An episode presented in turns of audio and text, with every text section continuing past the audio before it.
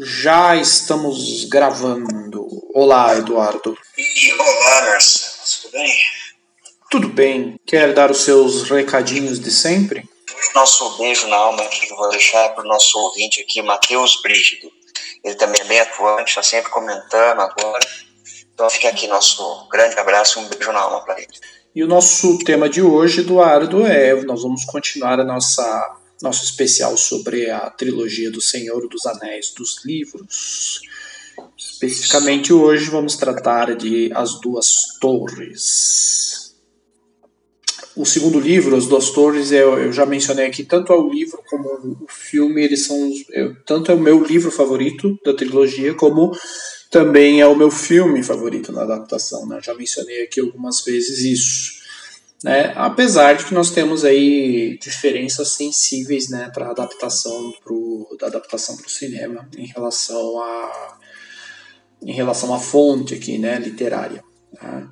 É, eu gosto desse livro principalmente de maneira, eu diria, ele é o mais, se não me engano, ele é o mais curto dos três, né? Também ele é o mais conciso. Eu acho que ele é o mais enxuto dos três. Vai direto ao assunto, né? A gente está bem no meio aí da de toda a estrutura, então eu acredito que a gente já vai direto, já está estabelecido, nós já conhecemos os personagens, então é, eu acho que aí o Tolkien consegue ser bem objetivo em alguns pontos. A, a, coisa, apesar disso, a coisa cresce numa escala absurda em relação ao primeiro, em certas partes, né? É, as características que a gente já conhece muito bem do Tolkien, elas é, estão aí presentes, mais fortes do que nunca, né? Na descrição do cenário, é, riqueza aí de, em relação à mitologia, a história daqueles personagens, detalhes que ele coloca muito pontuais, né, te enriquecem, né, te ampliam ainda mais a, a, forma como você enxerga aquele mundo tão bem construído. É, é, em termos do, do, plot mesmo, né, ele, ele começa aí. É, é, a gente tem a questão da que a sociedade já foi dividida, né, o grupo já foi dividido. E outra coisa interessante é que eu, eu é, de, de, comentar é, o sobre o personagem, o personagem do Saruman, né? Tudo basicamente gira em torno dessas é, desse personagem de uma certa forma, né? É, uma percepção que eu tive assim, a gente fala é, meio que tudo é culpa dele, né? Então você tem desde o sequestro lá do, do Merry, do Pippin, o, leva, o levante dos Ents, o ressurgimento do Gandalf, tudo passa, né, a recuperação de Rohan, tudo passa pelas atitudes do, do próprio Saruman. A captura dos Hobbits foi arquitetada por ele, né?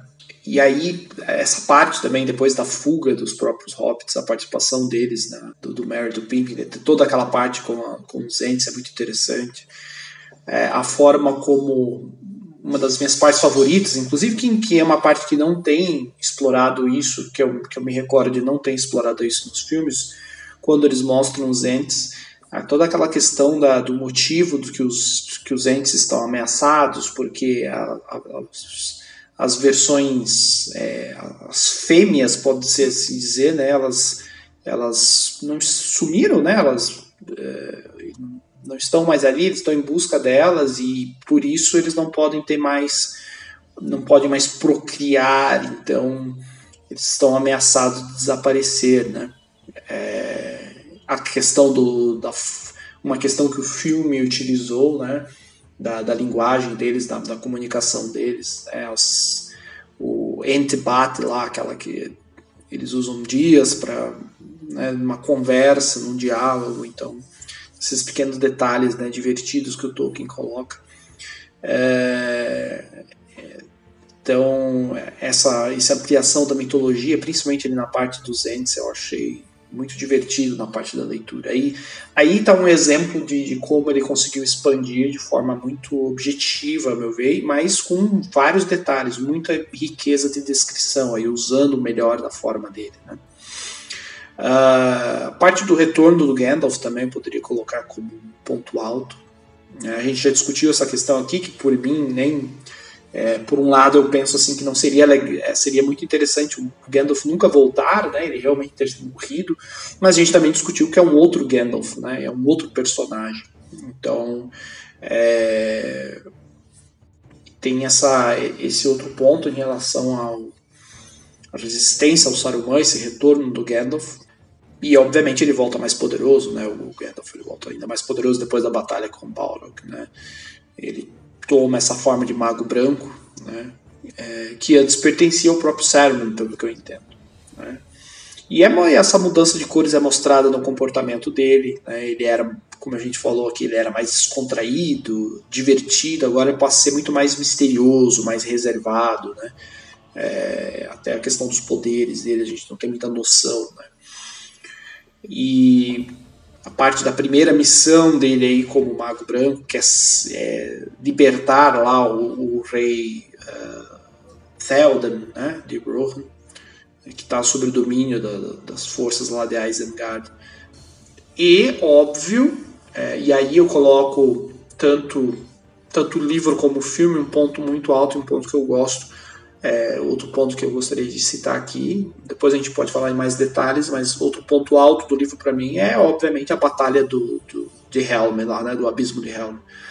A descrição, a, a precisão aí de, de, da, da forma como Tolkien descreve, o desespero dos Cavaleiros de Rohan né, para defender ali esse último ponto de resistência, é, como ele descreve aquela coisa que a gente já conhece do Tolkien, né, a, a geografia, ele descrevendo a geografia da, da região, é, como eles estão usando para se proteger, o, a forma como o exército se posiciona, como são realizados depois os ataques.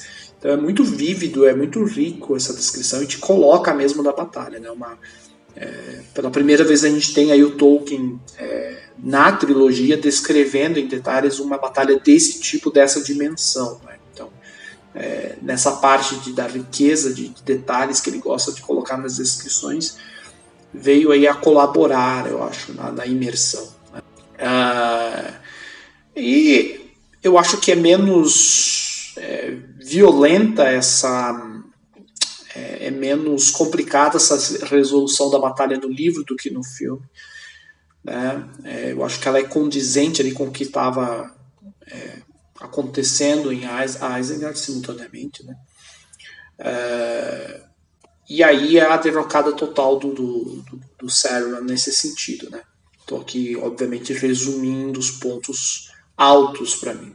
E você tem do outro lado de todos esses elementos acontecendo, essa outra cenário, você tem o Sam e o Frodo continuando na jornada deles. Né?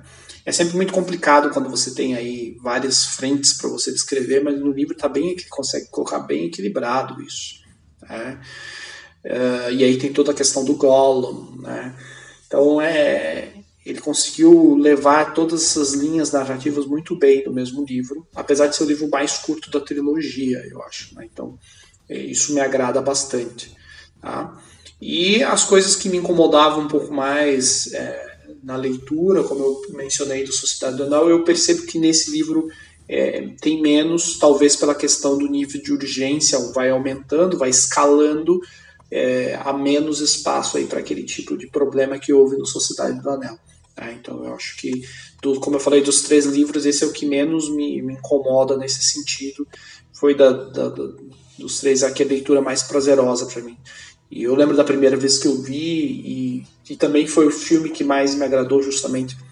Tem os pontos altos que eu mais gosto da trilogia estão no, no Duas Torres. Bom, assim, para iniciar, eu queria só ter falado, para mim esses são os pontos altos. Depois a gente, eu quero, a gente, eu falo mais sobre outros detalhes, outras questões mais específicas sobre passagens do livro, tá? Agora eu queria que o senhor falasse um pouquinho também. Uma pergunta, é, a gente está falando sobre o livro, não sobre os filmes, mas quando você disse que o seu filme favorito é As Duas Torres, você se refere à versão do cinema ou àquela versão estendida? Eu nunca vi a versão estendida, para ser bem sincero. É, quer dizer, eu vi. É, é, engraçado, eu, eu vi as cenas que são, foram em, em, colocadas, né? É, eu já vi as cenas separadas, entende? É, toda aquela cena, eu, eu já vi ela, mas eu nunca vi ela montada no filme, entende? Eu nunca vi o filme inteiro com ela, nunca parei, mas vi as cenas separadas. É, mas eu já gostava, já era o meu favorito mesmo a versão lançada no cinema, entende? Mesmo sem essa parte. É uma opinião bem peculiar essa sua, um consenso que dos três filmes o As Duas Torres é mais fraco. Né? É, eu considero que a versão estendida das duas torres, pelo menos para mim, lembro assistindo no cinema na época, depois assisti quando teve, acesso logo saiu em DVD, tive em DVD, foi a trilogia do Senhor dos Anéis, e eu sempre achei as duas torres do filme mais fraco, embora ele tenha ali essa grande batalha de Helm, a questão do, de Isengard e Saruman, eu sempre achei que o filme era um pouco fraco nisso, de maneira que ele conduz daquele senso de urgência na maior parte dele, não no final, claro. Por outro lado, a versão entendida, para mim, das Duas Torres, é o melhor filme da trilogia. É um filme totalmente diferente. É outro filme. As Duas Torres, a versão entendida, é outro filme e, para mim, passou a ser o melhor filme da trilogia. Não sei dizer o porquê, mas para mim fez muita diferença, né? É, isso, mas enfim, nós estamos falando dos filmes, nós estamos falando dos livros. Uh, só uma, uma questão, você falou que ele é o livro mais curto, não exatamente questão de narrativa, né? Porque o Retorno do Rei, ele tem mais, ou menos o mesmo número de páginas, vamos dizer assim, de história, mas o que aumenta o tamanho deles são os, aqueles números apêndices que tem depois do final. Então, quando eu, eu normalmente pegava para ler, eu li os três livros seguidos, eu notava que o Retorno do Rei tinha ainda esse apesar daquela quebra abrupta no final do escudo do condado, que é totalmente justificada pela, ali pela questão narrativa, mas eu acho que o Retorno do Rei em questão de ritmo, consegue manter o ritmo bem parecido, sim, porque a maior parte do, do que aumenta o tamanho dele no final são os apêndices que não fazem parte da história, né? não são é, parte da narrativa. Mas vamos lá, você estava falando. Eu, o livro também, realmente, para mim, ele é bem diferente do filme, mas eu gosto bastante. Não tem nenhum dos três que eu não goste.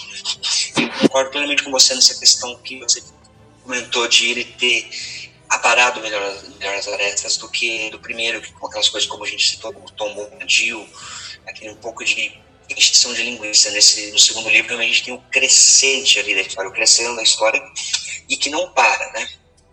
Uh, e lembrando uma coisa importante, para mim, pelo menos, né, porque eu li o livro a primeira vez, quando assisti o filme no cinema, eu fiquei meio.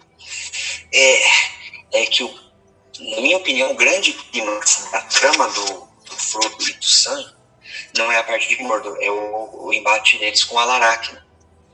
E no, no, nos livros, essa cena é parte das duas torres, ao contrário dos filmes, que essa cena ficou quase o final do Retorno do Rei. Né? Então, eu acho não só a questão da cena, mas tudo que está envolvido ali na cena.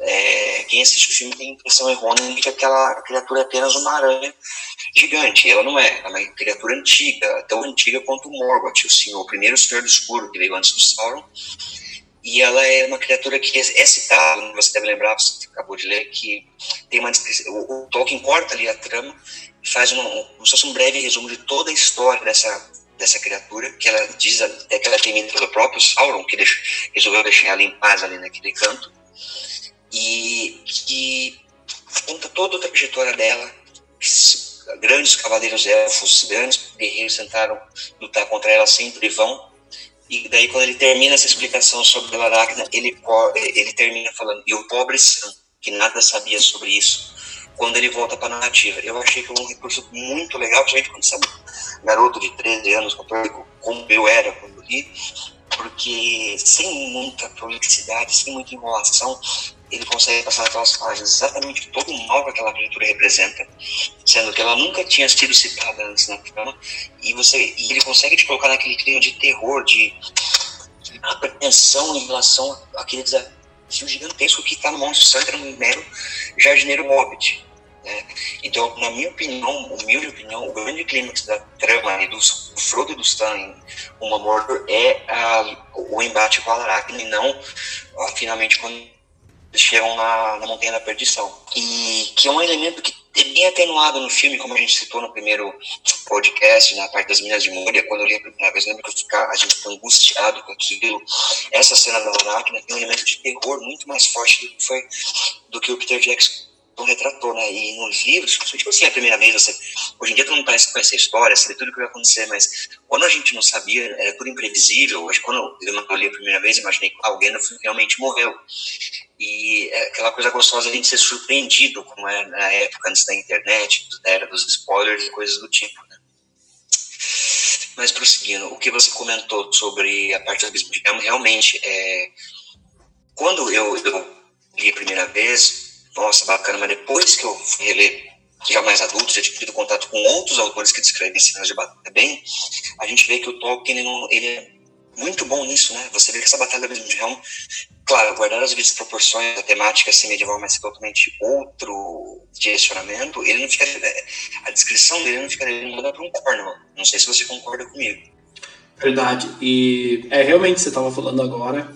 Acho que é um bom exemplo essa questão do Cordon. É, é bem isso que me remeteu. Eu fiquei pensando também assim, é, imaginando Tolkien é, escrevendo algo nessa linha, né? Como seria seria próximo, realmente, é desse nível, justamente pela essa riqueza dele de, de, do detalhamento, tem faz sentido, faz sentido, justamente é, descrições de batalha elas necessitam muito isso, né? A gente precisa de quanto mais detalhes desse tipo melhor para a gente sentir essa imersão, né? Então é, é fundamental e, e, com certeza é, é um dos pontos altos. É, essa questão que você falou da Laracna é, é verdade e eu, eu diria que eu, funciona, ao meu ver, muito melhor. Eu, eu entendo porque que ele, de certa forma, porque que ele colocou no, no, terceiro filme, né? Tem esse pico da urgência aí no, no terceiro filme, é, mas ao mesmo tempo eu vejo que é um, é um fator, um dos fatores que fazem, é, ao meu ver, o terceiro filme complicado. É, tô, tô, falando aqui das, da, das versões lançadas no cinema, né? É lógico, a gente tem a versão estendida, a versão estendida, ótimo, com certeza o melhor filme, mas o que vale é a versão que lançou no cinema. A versão que lançou no cinema, assim, o terceiro filme, eu sempre falei, eu achei ele muito, acho ele muito apressado pela questão de quantidade de coisas, elementos e, enfim, aqueles 200 finais e e eu acho que essa questão de, de colocar a Laracna no terceiro filme é, também ajuda nesse. É, reforça essa questão da, da, do, do, excesso de elementos do último filme. Eu entendo, tem essa questão dramática que ajuda, é, realmente aumenta a tensão do filme, porque é uma cena muito. é uma, um embate né, é, muito importante ali, por tudo que ela é. Como você falou, não é só uma aranha gigante, é o que ela representa.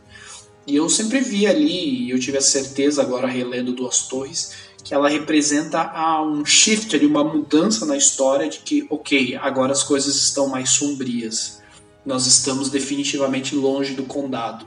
Né? O condado realmente ficou para trás. Né? Você não está em Kansas mais, né? Tipo aquela coisa do Mágico de Oz. Tipo, é, acabou a inocência. Agora a gente está entrando num universo, a gente está entrando numa parte desse mundo que as coisas são muito mais pesadas, as coisas são muito mais drásticas. Então a Laracna, eu acho que, ao meu ver, pelo menos, ela representa muito mais do que a morte do Boromir no, no livro, a morte do Gandalf.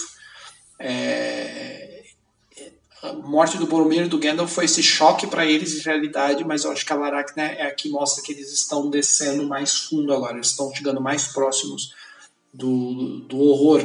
Né? Eles estão chegando mais próximos dos desafios, realmente, as provações. E outro elemento muito interessante, outros dois elementos muito interessantes que reforçam essa mudança de tom é justamente o Smeagol e o próprio Anel. Né? É, de que, sabe, o, o, eu acredito que o Peter Jackson foi feliz no, no, a partir do segundo, principalmente do segundo filme, nesse, nessa parte, principalmente com o Smeagol, né? essa dualidade dela, dele, essa questão de, dele ter o, a, as duas personalidades brigando, né? O Gollum e o Smeagol o tempo tempo discutindo.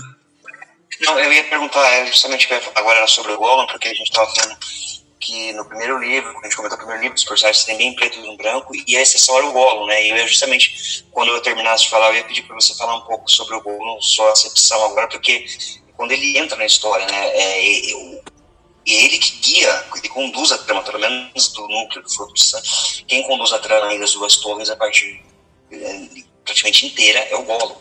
Então eu ia perguntar para você exatamente isso que você já estava falando. O que você acha sobre isso, essa atualidade dele e tudo mais? Exatamente esse é o ponto, que é, é, você pegou bem no ponto, que é esse, que, que, que, era a minha reclamação, uma das minhas dos pontos que eu achava que havia necessitava melhoria do, do primeiro livro, são essa, é, um leque de personagens interessantes, mas personagens muito rasos em certos aspectos, né? principalmente o aspecto psicológico. Então, é, é, e, e com o Smeagol, com o Gollum, o Gollum é exatamente esse personagem, essa complexidade, essa coisa de sai, apesar de haver essa dualidade, não é uma personalidade só boa ou ruim, né? Trata-se aí de, de, de, do Gollum do Smeagol ser essa representação, é, ser essa imagem do que o Frodo pode se tornar. Né? Ele está vendo ali na frente personificado o risco, o que o anel pode causar, né? o que a ambição pode causar. Então, a busca incessante pelo poder pode causar. Né? Então, é, ele é esse, essa prova ambulante ali deles ao mesmo tempo, e justamente essa questão dele, desse diálogo interno que ele tem o tempo inteiro, é, que uma cena muito interessante, que é bem assustadora, quando o Sam presencia ele, é, vê ele discutindo, conversando com ele mesmo, né, sozinho. Então ele, ele começa a perceber que há algo de errado a partir desse momento. Né. Ah, e, mas na verdade é interessante porque a gente pode ver que talvez o Gollum seja o personagem, em alguns momentos ele parece ser o personagem mais são de toda a obra justamente porque ele é o único que dialoga com, consigo mesmo ali, ele está tentando questionar, é o que é o mais questionador e é o que mais sofre, é, é o que enxerga talvez melhor os seus próprios erros. É, então é, é, triste, né? Ao mesmo tempo, é bem, um personagem bem trágico. E como você falou, é ele que vai conduzindo, e é muito interessante ele ser o condutor, ele ser o, o barqueiro lá do inferno, né? Então, é, muito, é muito, é muito rico. É, eu acredito que é o personagem mais rico da história, eu diria, do, da trilogia. Não diria que é o. Não sei dizer se. É, é complicado, assim, mas é, eu diria que é o personagem mais interessante, com certeza, para você fazer qualquer tipo de análise. Né? Você tira muito dele ali, muito mesmo. É um dos personagens mais interessantes o meu, eu não sei se é o meu favorito, né? Eu gosto muito do Faramir também. Eu acho que é outro personagem mais, outro personagem que entra que é mais rico, mais com, com questões mais interessantes, né? É, eu diria que ele junto com o Gollum são os, esses personagens muito mais camadas para você discutir, que é justamente o que não havia tanto no Sociedade do Anel. Né? Um, é, e há uma evolução clara, isso aí é uma das melhores partes, eu, eu diria assim, em termos de, de riqueza, de, de, possibilidade de análise do personagem. Né? Então eu diria que é, essa parte da Laracna, o Gollum, né, esse, essa questão do Gollum, justamente por ser esse personagem complexo, esse personagem vítima do Anel, ele entrando, e o próprio, as próprias manifestações do Anel, que vão causando no Frodo, são esses, essa tríade, esses elementos que vai, estão se intensificam essa relação do principalmente do, do, do Sam e do Frodo com a, é, essa percepção deles da proximidade do, do, do, medo, a proximidade do risco, a proximidade do perigo que representa eles se aproximarem né, de Mordor. Então essa, essa mudança no tom eu acho que se representa primeiro nesse momento com a Laracna e pouco a pouco com as, uh, a forma como o anel vai influenciando cada vez mais à medida que eles vão se aproximando e a forma e o próprio Smigo como essa uh, esse avatar, essa representa essa coisa ali que representa o que o anel pode causar, né? É, então é muito interessante essa mudança de tom e enriquece muito a história. Acho que é muito é uma das partes que eu mais gosto de análise dos personagens é essa. Enriquece bastante e dá o tom do perigo e da urgência, na verdade, está ali. Mais do que só a batalha do abismo de Helm. Né? Acho que a batalha ali é uma consequência também ali, de tudo que está acontecendo. Mas o verdadeiro riqueza ali no, na descrição dos riscos está nessa, nessa questão. Acho por isso que a Laracna aí no, nas duas torres faz muito mais sentido. Né? Porque ela, ela é responsável pelo momento da mudança de tom, ao meu ver o segundo volume termina o livro, o, o Sam, pensando no Frodo, estava morto, descobrindo que ele estava vivo e sendo levado para Mordor, né? E no, no filme nós não tivemos esse momento com tanto impacto, talvez porque foi colocado daquela maneira apressada no, no terceiro filme. Né? Não sei se você concorda comigo. Sem dúvida, é, sem dúvida, porque o, no filme ele coloca de uma forma que é, encaixa num momento que já tem tanta coisa acontecendo também, e ele é dramático, é uma, uma cena bacana e tal, né? É, de, de, grande urgência, mas termos de narrativa, ao mesmo tempo você fica. É, independente de quem não leu, mesmo quem não leu o livro, é uma cena que você fica, tá, o Frodo morreu ali, né? Você. É meio difícil você, né? Eu acho que ficaria uma coisa muito mais é, penosa e criaria muito mais expectativas se criasse como um cliffhanger realmente de um, é, talvez no, no, final das duas torres, por exemplo, né? Seria do filme, seria muito mais interessante nesse sentido. É, ali no filme eu não sei, é, ficou muito pesado, ficou muita coisa, mas esse é um problema do terceiro filme que eu falo. Quando você começa a entrar ali no terceiro ato do, do terceiro filme, é, é um absurdo, é uma avalanche de coisas ao mesmo tempo. Você nem tem tempo de processar tudo. É, é, é bem, compl bem complicado. Acho que quando a gente tiver um momento para falar dos filmes, a gente pode destrinchar isso mais. Eu, é, eu lembro que na época, a primeira vez que eu assisti, eu lembro que eu saí cansado. Do, diferente dos outros dois, apesar de, da, da do, eu não tenho problema em ver filmes longos, né? A gente já falou isso também outras vezes. Acho que é a forma como é abordado o filme, né? Pode, às vezes um filme de uma hora e meia pode parecer muito longo. Então, é, eu saí exausto do, do cansado mentalmente do, do, retorno do rei, né? O que não aconteceu com os outros dois. Eu lembro que das duas dois me agradou muito, principalmente e no livro também, principalmente a parte das descrições, a forma como as batalhas são elaboradas, a forma como é, elas são montadinhas. Eu acho que é, eu, eu entendo por um lado porque que é no caso do filme o que o pessoal menos gosta. Não sei quanto aos livros, nunca pesquisei isso, mas é, sempre me agradou. Eu sempre achei muito enxuto, é, tanto o filme quanto o livro. É, o livro, obviamente, os livros são, obviamente são mais ricos, mas o filme não deve muito pro livro, não, tirando essa parte, eu acho, do, do da Laracna, realmente. É, e uma descrição ou outra aqui, mas isso é questão de. É, nunca vai ser perfeito, né? A adaptação sempre vai ter ruído, sempre vai deixar umas coisas para trás, sabe? São escolhas, né? O diretor tem que fazer escolhas. E Deus aquela. A gente entra em uma outra discussão também, né? De adaptações que que é uma, uma, discussão da arte em si, né? Você quer um livro, você quer ver o um livro animado ou você quer ver uma obra assinada por um autor, né? Então, se for uma obra assinada por um autor que tem assinatura de verdade, vão ter diferenças, porque vai ser a obra dele, né? vai ser a, o Senhor dos Anéis do Peter Jackson, não do Tolkien. Né? Se você quer o do Tolkien, né, original, você leia o livro. Aquela mídia ali ele foi feita para ser um livro, não um filme.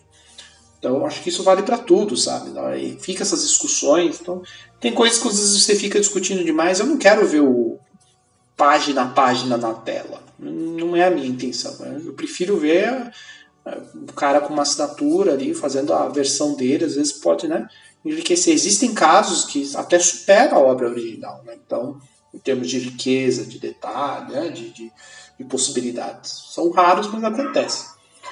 Mas eu não entro muito nessa maluquice de ficar, né? Nossa, mas tem que estar. Tá... Não, eu acho que quando você enxerga dessa forma, que é, vai ser a versão daquela pessoa, pesa menos e é, é, lógico que tem alguns pontos do checklist que o cara tem que cumprir, né? Que a gente sempre fala, a gente já falou isso tantas vezes aqui. Alguns elementos de certos personagens, é, é, né?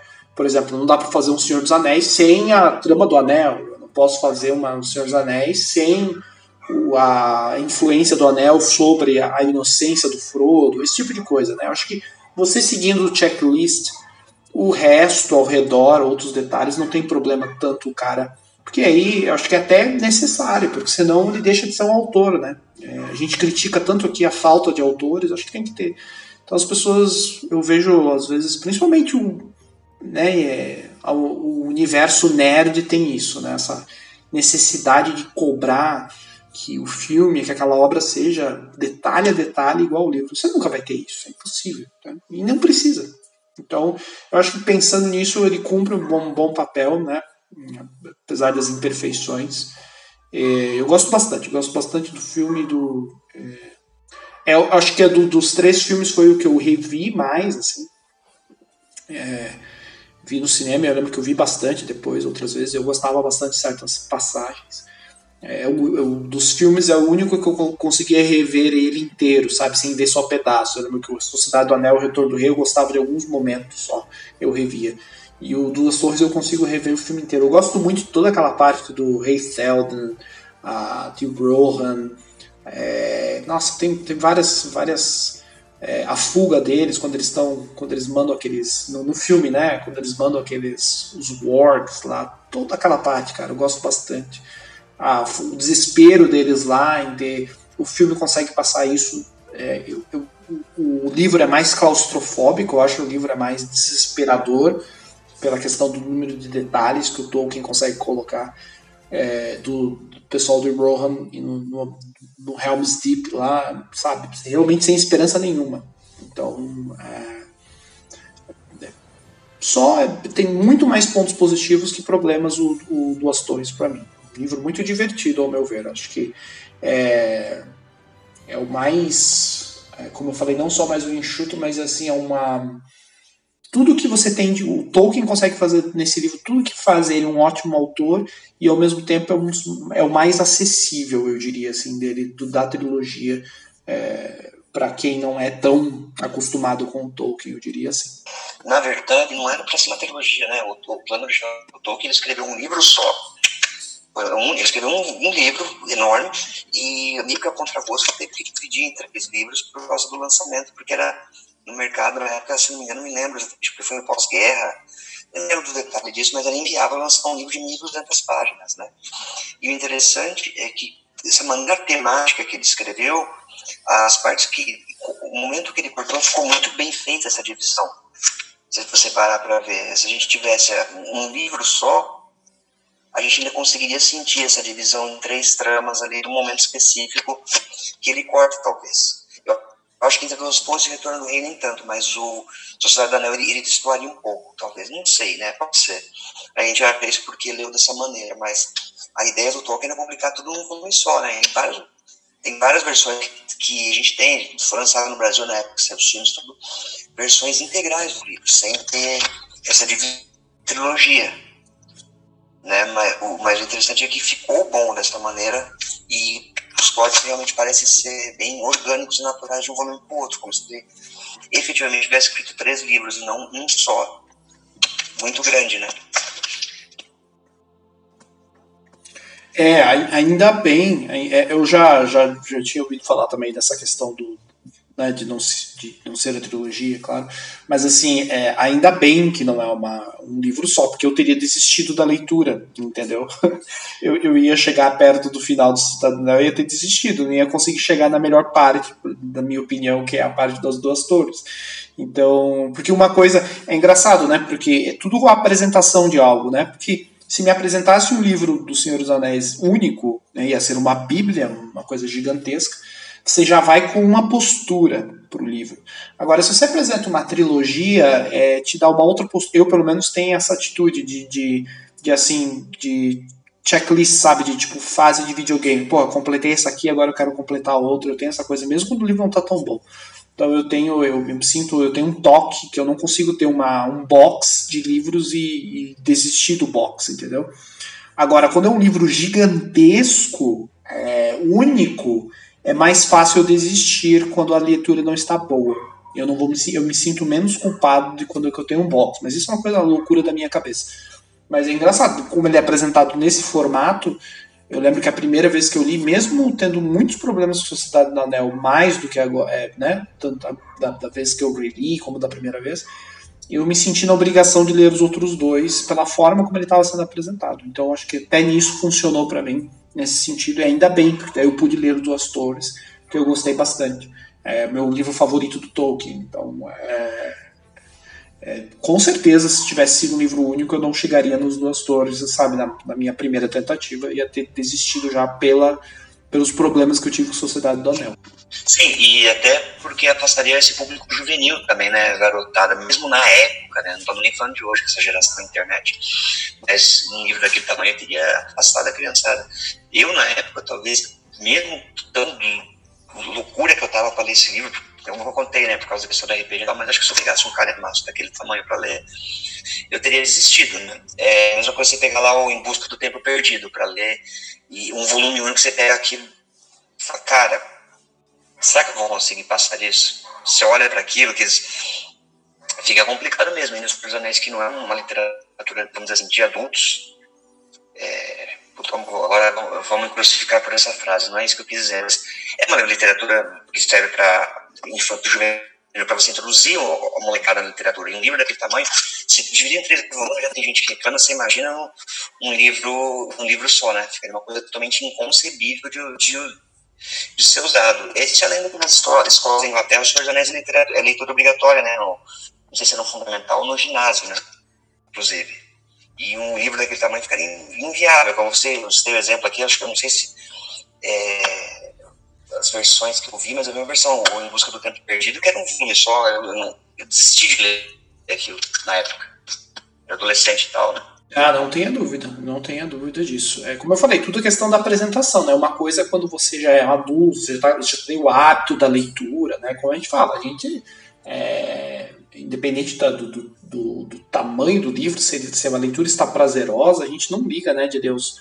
É, agora, quando você tem adolescente e tal, dependendo da apresentação, se, a leitura já não está do jeito que você gosta e enfrentar um, né, uma coisa gigantesca daquelas, desanima com certeza. Imagina quem não tem o hábito. Então, não tenha dúvida, essa apresentação ajudou muito.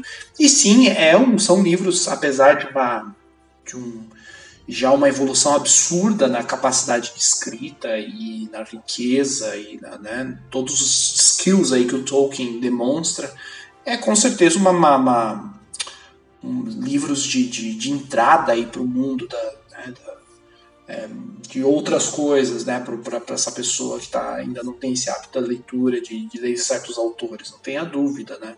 É um desses clássicos importantíssimos. Para mim, a porta de entrada foi Don Quixote, que eu li, foi o primeiro livro que eu li era criança. E detalhe, esse Don Quixote que eu li foi de, era um dividido em três volumes também. Era era o completo, mas era dividido em três volumes, então você tem aquela sensação que ah, dá para encarar. Era criança ainda. Depois, Os Três Mosqueteiros e O Senhor dos Anéis. Foram os três livros assim, que fizeram com que eu começasse a gostar de literatura, me interessar de realmente ler. Como a gente falou, né? Abre as portas para a gente atrás de outras coisas, né? Sim, com certeza. Da, do, seja do gênero, é, te prepara, te, te, treina a sua leitura para outras coisas depois mais complexas, né? Em termos de, é, é, até de como você. Eu costumo dizer, tem certos estilos literários que você precisa de treino de outras coisas antes para você conseguir é, absorver tudo que você precisa, né? E não dá para você dizer que Senhor dos Anéis é um livro fácil de ler, de ler Marcelo. Não é um livro fácil claro, a gente acostumou a ler outras coisas, mas você falou, a gente acaba treinando para ler coisas mais complexas, para, por exemplo, encarar um crime e castigo ou um Irmãos Karamazov com os Senhor Anéis pela questão dessa eh, de não ser uma leitura fácil, embora por outros motivos, mas não é uma leitura fácil para essa questão que a gente já se comentou, da minúcia, do detalhismo, das descrições e próprio tamanho, né? Exatamente, você vai treinando e a ideia é essa. Então, quando você pega aí a alta literatura que a gente chama, é, você já vai direto para as interpretações, você consegue absorver certas coisas que você não conseguiria com esse treino, né? essa parte mais técnica treinada. É a mesma coisa quando a gente fala de, por exemplo, poesia. Eu não, eu não me sinto apto a ler certas obras de poesia porque eu não tenho treino suficiente naquele tipo de poesia, né? então aquele tipo de estilo literário. Então eu vejo que eu, eu, eu vou conseguir ler, eu vou, eu vou conseguir captar a essência, vou, mas às vezes eu não vou conseguir retirar tudo daquilo que eu poderia, justamente por falta de treino. Então, é uma coisa de você entender isso, né? E a gente só entende isso com a experiência, com o tempo, né? É, mas sem dúvida, eu acho que não é uma leitura fácil mesmo, não é mesmo, para quem está iniciando né, no hábito da leitura, né, da leitura, mundo da literatura, com certeza não é mesmo, mas é ótimo, é essencial, é um daqueles clássicos que a gente sempre recomenda não só para o gênero, mas para a leitura em geral. É, como eu já falei aqui, não é o meu autor favorito, não está entre os meus autores favoritos, mas eu vejo a importância, eu vejo a riqueza, é, é, a mil vezes a garotada e o pessoal, né, os jovens iniciando com Tolkien do que com um monte de porcaria e lixo que a gente vê por aí. Então, é, além de ser uma técnica muito apurada, ainda tem várias discute várias questões em relação a valores, enfim, muito importantes ao meu ver, na formação do caráter de alguém. Né? Então, é, muito interessante e te abre portas para muitas outras coisas bem divertidas também, né? Como a gente já falou, RPG, enfim. É uma, é uma, são obras muito saudáveis, isso que eu quero dizer. Né? São aquelas obras saudáveis, importantes e te, que te abrem portas. Então, todas as obras que fazem isso são fundamentais, ao meu ver, e sim, deveriam ser parte obrigatória na escola. Deveria ter um momento que você lesse Tolkien, sim, também acho. Né? Como outros autores, como a gente já falou, Don Quixote, como a gente já falou de Dostoiévski, por que não, mas é, mais para frente, né? mais para garotado, um Don Quixote, um, um Dumas. É, garotada, Marcelo, a gente tem uma grade popular, você não estudou aqui, né? É, que você empurra Dom Casmurro para molecada de 13, 14 anos ler do Machado de Assis. É, não tem como a criançada, a molecada, pegar gosto por, por, por leitura lendo um, um, livro daquele que é sobre ah, o cara traiu ou não, não sei o quê. Você entende? Você tá com 13, 14 anos, já é difícil, principalmente hoje em dia, conseguir prova da leitura dessa pessoa. Eu lembro que eu, eu peguei raiva de, de Machado de Assis porque me empurraram aquilo na escola. Entende? Não tem o mínimo do mínimo de, de. Como se diz? De. Não apela para uma, uma plateia infanto-juvenil adolescente esse tipo de leitura.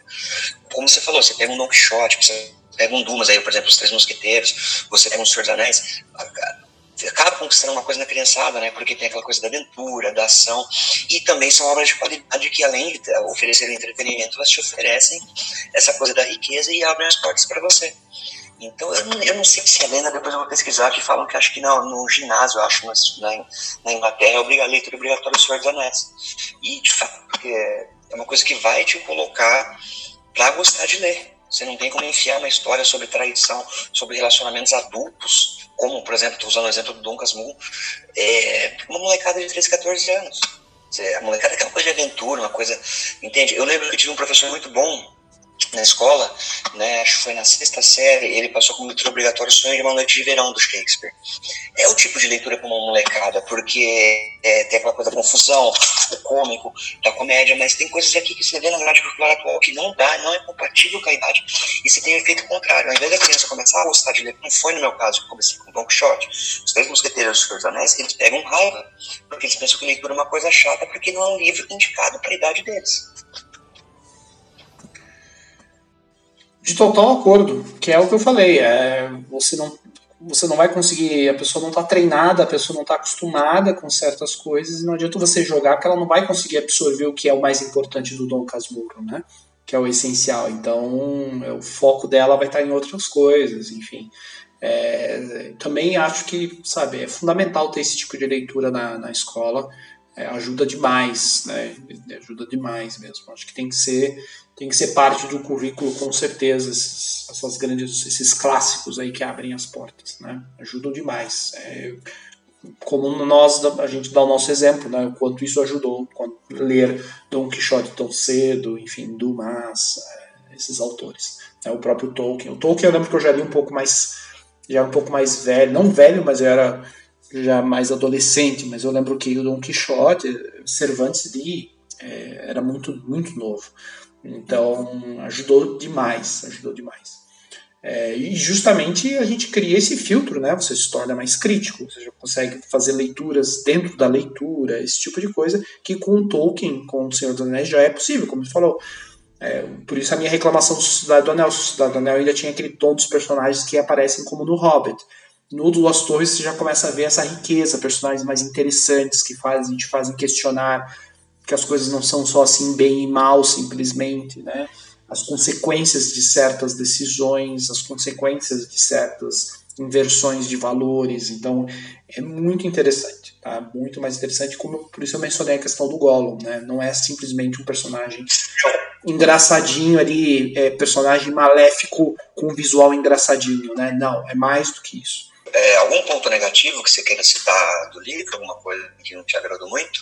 Talvez a, a, a, talvez na forma como eu, eu teria talvez a única coisa talvez que e aí não um ponto negativo talvez poderia ser diferente eu, eu vejo que é, apesar dessa mudança desse dessa se intensificou a questão do, do, da influência do anel eu teria feito ainda mais uh, eu teria intensificado ainda mais as consequências disso no Frodo já aí não é? É, talvez isso. Mas talvez pelo Tolkien ter entendido que isso estava representado no Smeagol já e de, ter deixado isso ele né? É, não sei talvez essa foi a escolha dele mas eu me colocando no lugar né? Se eu tivesse esse poder de escolha eu, eu teria intensificado ainda mais esses efeitos no Frodo já nos Duas Torres apesar de a gente já ver isso teria intensificado ainda mais Uh, aproveitando e, e, toda aquela história é, que se intensificou com os filmes, é, e aí fica aquela pergunta no ar, Eduardo, uma pergunta muito importante aqui. Frodo e o Sam, eles são um casal? Bom, Marcelo, eu ia responder que eu não, que eu não, não ia responder essa questão porque é uma forçação de barra estúpida e, e grotesca, né? É, eu me lembro de um...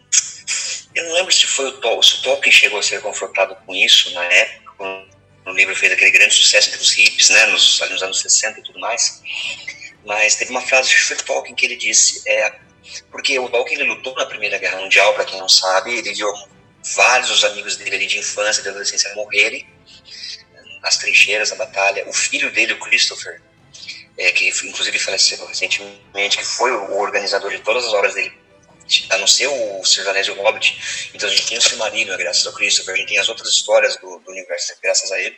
Ele lutou na Segunda Guerra Mundial, que era o período em que o Tolkien estava escrevendo o Senhor dos Anéis, foi no período da Segunda Guerra. Uh, o Tolkien disse uma vez que porque você vê a questão que o Frodo Salles está numa situação limítrofe, como num campo de batalha, né, uma guerra. E o Tolkien disse, a única... Eu não lembro exatamente da frase, mas o pior que é mais ou menos assim. As pessoas que nunca estiveram numa situação naquela, num campo de batalha, são incapazes de entender o tipo de amizade, de companheirismo que surge entre os soldados, os homens naquele momento. Então, acho que essa frase já deixa tudo muito claro, né? Você não precisa de nada. Porque é fácil tentar falar esse tipo de coisa do, sentado no seu iPhone, em casa, sem nunca ter passado uma situação difícil ao lado de outra pessoa, tendo que contar com ela para sobreviver, né? Então, acho que quem vê maldade, vê esse tipo de coisa nessa situação, é porque nunca passou um mínimo desconforto na vida, ou nunca teve um amigo de verdade, ou, ou algo desse tipo, eu acredito. É, é, é esse, é, essa forma, que essa explicação do Paul Tolkien acho que é muito clara, né? Quem sabe conhece a história dele fica claro. É, e, eu, e assim, né? Há, obviamente, aquela, aquela, os comentários quanto a isso que surgem na intenção de, de ofender a obra, como se fosse uma, uma ofensa haver um casal é, homoafetivo aí, não, não há problema algum, né? É, seria até interessante por um lado nessa né, pensar, mas por outro, é, eu também nunca vi, é, achei sempre é, engraçado até as pessoas levantarem esse tipo de coisa, porque até porque eu vi o Sam e agora relendo isso ficou muito mais claro para mim. O Sam para mim ele é aquele cara que ele quer ser o bom. O Sam via o, o, o Frodo por boa parte como se fosse o patrão dele, como se fosse o, né, ele sendo um serviçal até em alguns momentos ele age como. Então é... toda a história, né? Hã?